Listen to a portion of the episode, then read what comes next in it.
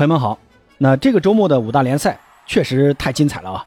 在英超呢，备受瞩目的三冠王曼城是一比零小胜了劲敌纽卡斯尔联队，小蜘蛛在下半场攻入了关键进球，帮助蓝月亮取得英超开赛两连胜。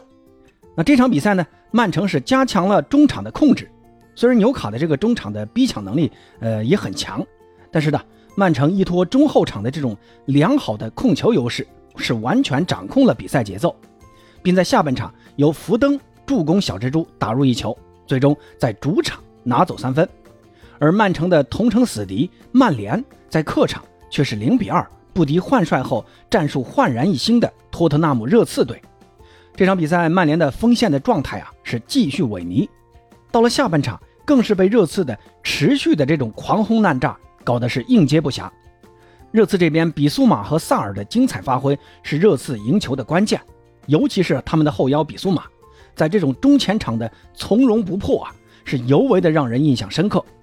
如今的这支热刺呢，是掀起了进攻风暴，进攻的层次也非常的丰富。新赛季啊，真的是值得期待一下。而红军利物浦队在这周末的主场比赛中是三比一战胜了伯恩茅斯队，麦卡利斯特在下半场有一次不经意的争抢啊。被裁判直接红牌罚下场，那这张红牌也成为球队的转折点。随后十人应战的利物浦是众志成城，连入两球，最终三比一拿下了新赛季的首胜。而蓝军切尔西继续着不胜的霉运，在客场是一比三不敌铁锤帮西汉姆联队。在上半场快结束的时候，斯特林在禁区突破啊，是制造了对手的犯规，拿到一个点球。不过呢，随后恩佐的主罚却罚丢了。到了下半场，切尔西继续是得势不得分。一个多亿引进的后腰凯塞多在替补登场后，在补时阶段一个鲁莽的禁区犯规，送给对方一个点球。这个点球啊，也彻底葬送了球队扳平的希望。最终，切尔西是客场告负。新赛季英超的前两轮仅积一分，难求一胜。在西甲中呢，客场作战的皇马在开场三分钟就丢一球的情况下，大英帝星。贝林厄姆是及时站了出来，临危救主。上下半场是各入一球，梅开二度啊！两粒进球啊，都尽显中锋本色。更是在第七十三分钟助攻维尼修斯打入皇马的第三粒进球。那两轮战罢，贝林厄姆是两球一助，这皇马大腿之名是当仁不让啊！而巴萨呢，在自己的首个主场比赛面对加迪斯队。加迪斯队显然是吸取了首轮赫塔费队面对巴萨时采取的那种呃激进的策略，在场上呢是通过这种粗暴的对抗来试图阻止巴萨的进攻。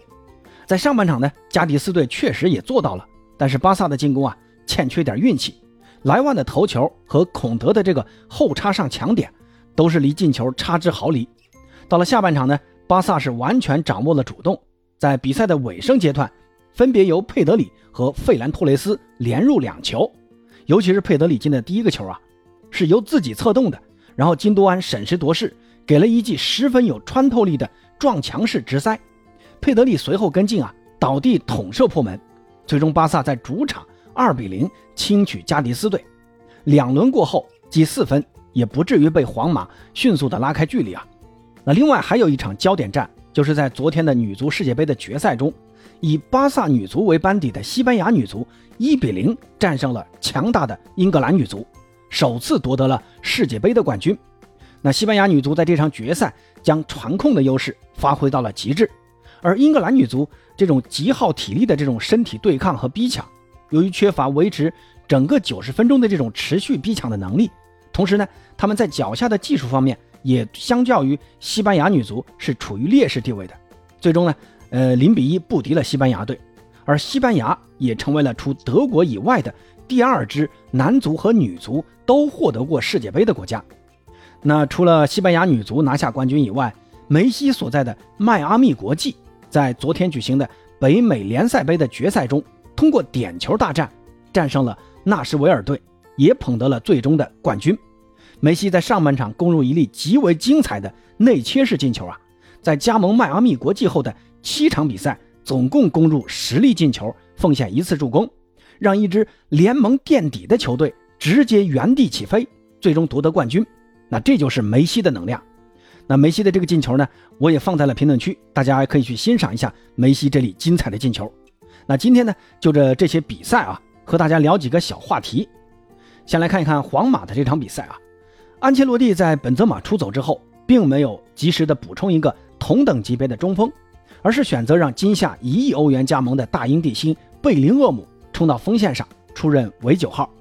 首轮西甲中，贝林厄姆就攻入一球，而这场比赛贝林厄姆更是梅开二度，还有一次助攻。关键的是啊，这三个进球呢，都是在禁区内完成的，这就很像一个中锋该有的进球方式啊。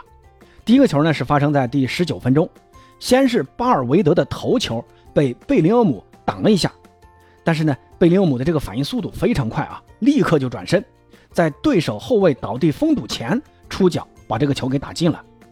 当然了，这个球啊其实有一点点手球的嫌疑啊。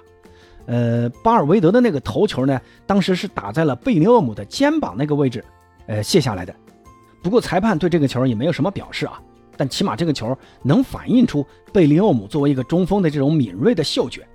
你看前几个赛季啊，基本都是本泽马在干这种事儿啊，在阵地战中都是本泽马埋伏在禁区来寻找机会。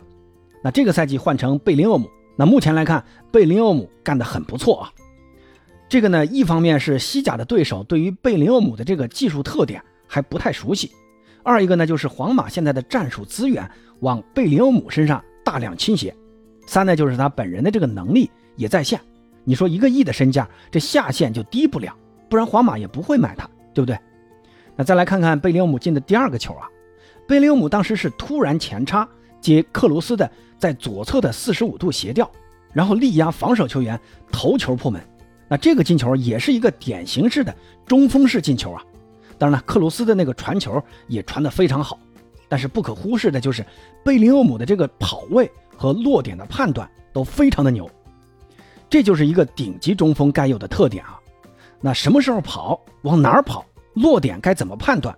那怎么在强对抗的情况下找到这个落点，以及最后用什么方式射门？我觉得贝林厄姆啊，作为一个 伪中锋啊，都展现的非常的好。那我上期节目呢也说过啊，这个赛季贝林厄姆是极有可能会竞争金球奖的。那没听上期节目呢，可以去回听一下。在我的那张 VIP 专辑里面，皇马这支球队如果本赛季啊能最终拿下联赛冠军，甚至竞争欧冠的话，那再加上明年英格兰队又是欧洲杯的夺冠大热门，如果这几项赛事贝林厄姆都有赛季前这两场西甲比赛的这种超神级发挥啊，我认为金球奖的评选最终肯定不能忽视贝林厄姆。